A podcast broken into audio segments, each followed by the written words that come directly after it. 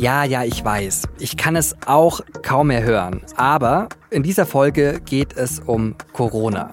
Weil die Zahlen steigen und Weihnachten steht ja vor der Tür. Und deswegen habe ich mit meiner Kollegin Christina Berndt gesprochen. Sie ist die Corona-Expertin der SZ.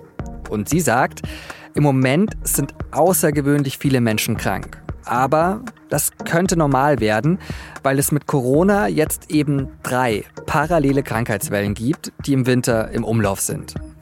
Sie hören auf den Punkt, den Nachrichtenpodcast der Süddeutschen Zeitung, heute mit mir, Johannes Korsche. Schön, dass Sie dabei sind. Wenn ich so in meinen Bekanntenkreis schaue, dann habe ich das Gefühl, alle sind gerade krank. Viele haben Corona und wer gerade kein Corona hat, der hat eben eine andere Krankheit. Experten sprechen gerade von einer Dreifachwelle. Corona, Grippe und RS-Virus, eine andere Atemwegserkrankung. Und dazu kommen ja noch die ganz normalen Erkältungen. Und eigentlich habe ich wirklich keinen Bock mehr auf Corona und darauf, mich mit Corona-Inzidenzzahlen zu beschäftigen. Aber ich habe dann trotzdem mal beim RKI auf dem Corona-Pandemie-Radar geguckt. Und tatsächlich, die Zahlen steigen wieder deutlich. Das zeigt sich vor allem im Abwasser. Da ist die Coronavirus-Last so hoch wie noch nie, seitdem das RKI im Juni angefangen hat, das Infektionsgeschehen auf diese Weise zu beobachten. Und auch die Krankenhäuser melden immer mehr Patienten, die mit einer Corona-Infektion auf der Intensivstation liegen. Gesundheitsminister Karl Lauterbach von der SPD hat am Dienstag im Deutschlandfunk deswegen auch zu mehr Vorsicht geraten. Wir verharmlosen es derzeit zu stark. Ich weiß, dass die Menschen einfach eine Sehnsucht haben, von Corona nichts mehr zu hören. Aber es ist falsch. Corona ist einfach schlicht eine Infektion, die im Gegensatz zu einer Erkältung bei älteren Menschen durchweg bleibende Schäden hinterlassen kann. Das ist gesichert. Und er hat an die Auffrischungsimpfung erinnert. Vor allem für Menschen aus den Risikogruppen, also Vorerkrankte und Menschen ab 60 Jahren. Aber was sollen jüngere und gesunde Menschen jetzt machen? Sollen die sich eigentlich auch nochmal impfen lassen? Und was sollte man an Weihnachten beachten, damit man die Familie nicht ansteckt oder sich selbst? Das habe ich Christina Berndt gefragt, die Corona-Expertin der SZ. Christina, die Infektionszahlen gehen gerade dreifach hoch. Corona, Grippe und RSV. Gesundheitsminister Lauterbach hat ja, wir haben es gerade vor dem Gespräch ja schon gehört, gesagt, wir würden Corona zu sehr verharmlosen im Moment. Hat er recht? Ich finde so teils, teils. Ne? Also es ist für bestimmte Gruppen der Bevölkerung einfach eine Gesundheitsbedrohung, ähm, wie im Übrigen auch die Influenza, über die wir jahrzehntelang nicht echt gesprochen haben, die aber ja nun auch viele, viele Menschen krank macht und belastet.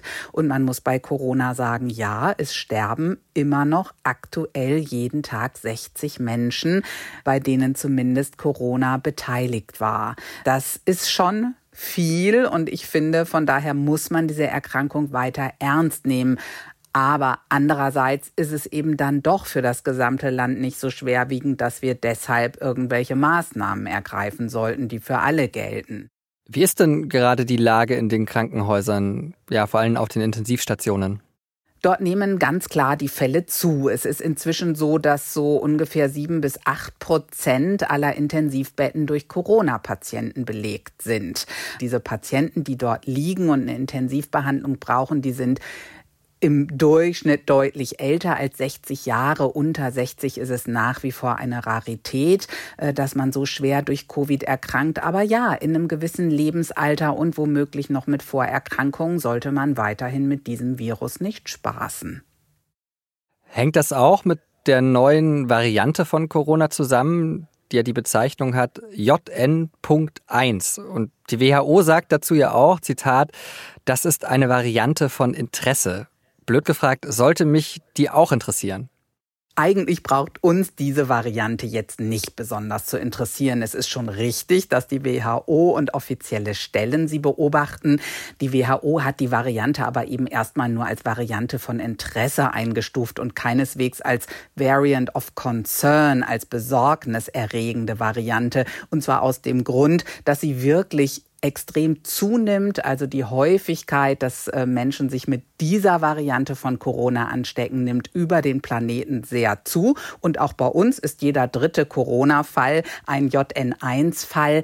Aber es ist keine Variante, die die Menschen kränker macht als andere Varianten. Insofern muss sie uns wirklich jetzt nicht äh, sorgen. Und es reicht auch völlig, wenn wir im Moment wissen, das ist Omikron. Insofern, nee, JN1, das ist mehr was für die Fachleute, das zu wissen. Okay, also wir müssen uns nicht sorgen, das nehme ich mal mit. Aber ich frage mich dann schon, weil ja die Infektionslage gerade wieder steigt, da haben wir auch schon drüber gesprochen und es ja quasi keine Schutzmaßnahmen mehr gibt. Also die Weihnachtsmärkte sind offen, Maskenpflicht gibt es ja eh nicht mehr.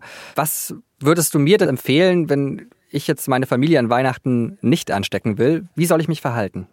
Ja, das Ansteckungsrisiko ist wirklich, wirklich hoch. Und äh, wenn man jetzt gerade auch an Weihnachten vielleicht ältere Menschen trifft, finde ich es schon auch sehr vernünftig, sich das Virus jetzt nicht noch einzufangen, äh, genauso wie auch Influenza nicht, ne? Äh, und das dann mit nach Hause zu schleppen. Also ja, und wie kann ich das tun? Mit den bekannten Maßnahmen, nämlich zum Beispiel in vollen öffentlichen Verkehrsmitteln eine Maske zu tragen. Ja, Weihnachtsmärkte, da ist das Risiko wirklich gering. Also sich sich draußen an frischer Luft, wo auch noch ein Wind geht, anzustecken. Die Wahrscheinlichkeit ist nicht sehr hoch aber in öffentlichen Verkehrsmitteln schon. Und ich habe es im Grunde auch vor ein paar Wochen gebüßt, wo ich so viel im November, Anfang Dezember durch dieses Land gereist bin, habe mir prompt Corona eingefangen, weil ich dann auch zu faul war, im Zug eine Maske aufzusetzen. So ist es dann eben. Ne? Also die Gefahr da, das Virus mitzunehmen, ist wirklich hoch und dabei kann man sich eben so einfach schützen. Seitdem setze ich auch wieder im ICE eine Maske auf und in der U-Bahn. Und man bekommt das ja als erstes über den Selbsttest daheim raus. Wie gut sind die denn eigentlich bei den ja aktuell kursierenden Varianten, eben jetzt zum Beispiel bei JN1? Ja, trotz der Mutationen, die dieses Virus immer mehr anhäuft, funktionieren die Tests. In der Regel funktionieren sie auch länger, als zum Beispiel das Ablaufdatum sagt. Ne? Klar, es ist schon sinnvoll, sich an das Ablaufdatum zu halten und sich einen frischen Test zu kaufen, aber ähm, man kann die auch noch ein bisschen über dieses Datum hinaus verwenden, wenn man jetzt noch welche in der Schublade liegen hat.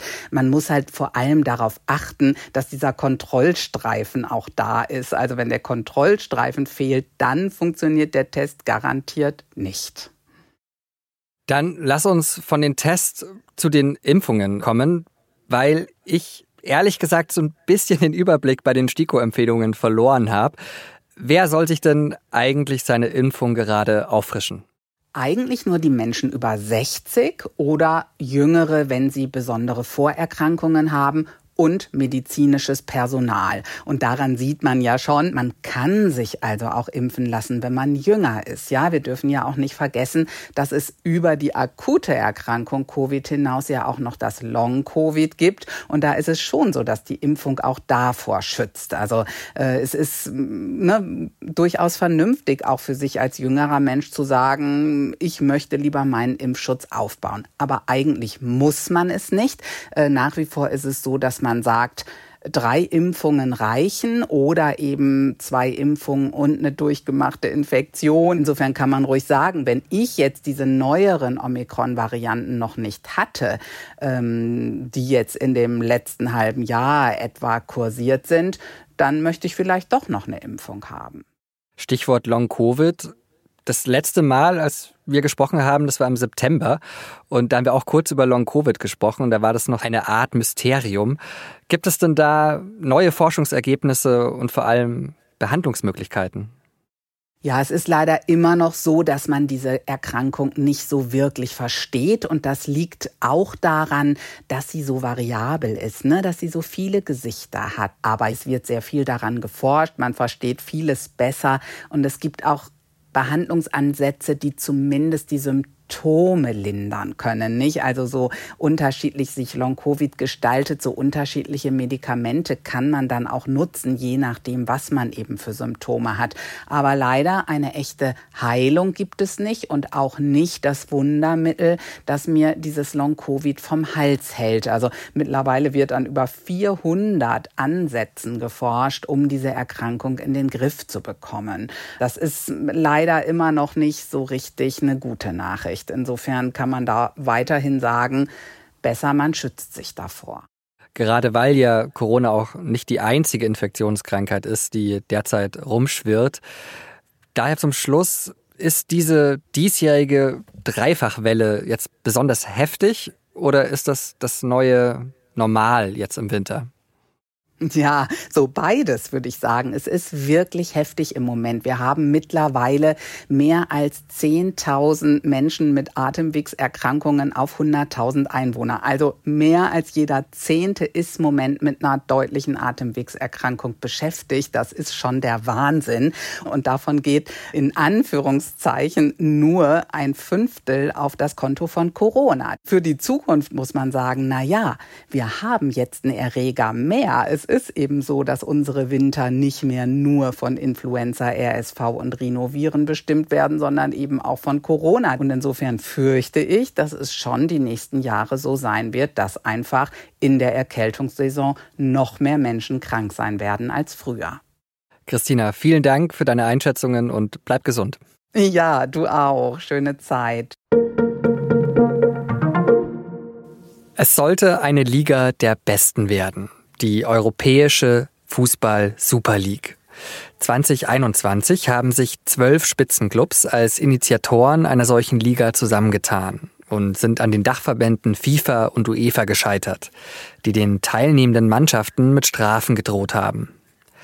Die Super League, so die Begründung, sei eine direkte Konkurrenz zur Champions League. Vor allem der FC Barcelona und Real Madrid wollten das nicht akzeptieren und sind vor Gericht gegangen.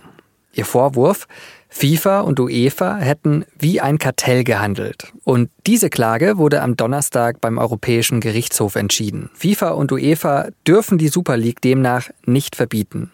Denn Wettbewerb muss auch im Milliardengeschäft Fußball möglich bleiben. Seit 18 Monaten sitzt der russische Oppositionspolitiker Alexei Nawalny in der Nähe von Moskau im Straflager. Seine Anwälte haben am 6. Dezember zum letzten Mal mit ihm gesprochen. Seitdem können sie ihn nicht mehr erreichen. Am Donnerstag hat sein Team dann eine Belohnung ausgesetzt für Informationen zu seinem Aufenthaltsort. Nawalny wäre nicht der erste Kreml-Kritiker, der im russischen Gefängnissystem verschwindet. Sein Team vermutet, dass er noch lebt, aber wegen der nahenden Präsidentschaftswahl in Russland an einen Ort weit entfernt von Moskau verlegt wurde. International wird Nawalny als politischer Gefangener eingestuft.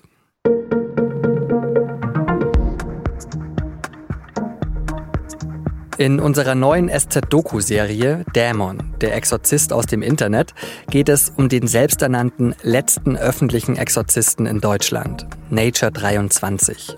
In sozialen Netzwerken verspricht er vor allem jungen Frauen, sie von ihren Dämonen zu befreien. Hunderte sollen sich auf seine gefährlichen Rituale schon eingelassen haben. Heute kommt die vierte von insgesamt sechs Folgen raus. Darin geht es um einen alten Freund von Nature 23, der heute Angst vor ihm hat. Und um den bekanntesten deutschen Exorzismusfall. Ab jetzt finden Sie die ersten vier Folgen auf sz.de slash Dämon. Dämon mit AE. Sie finden den Link auch in den Show Notes. Redaktionsschluss für Auf den Punkt war 16 Uhr. Produziert hat die Sendung Annika Binger. Vielen Dank dafür und Ihnen vielen Dank fürs Zuhören und bis morgen.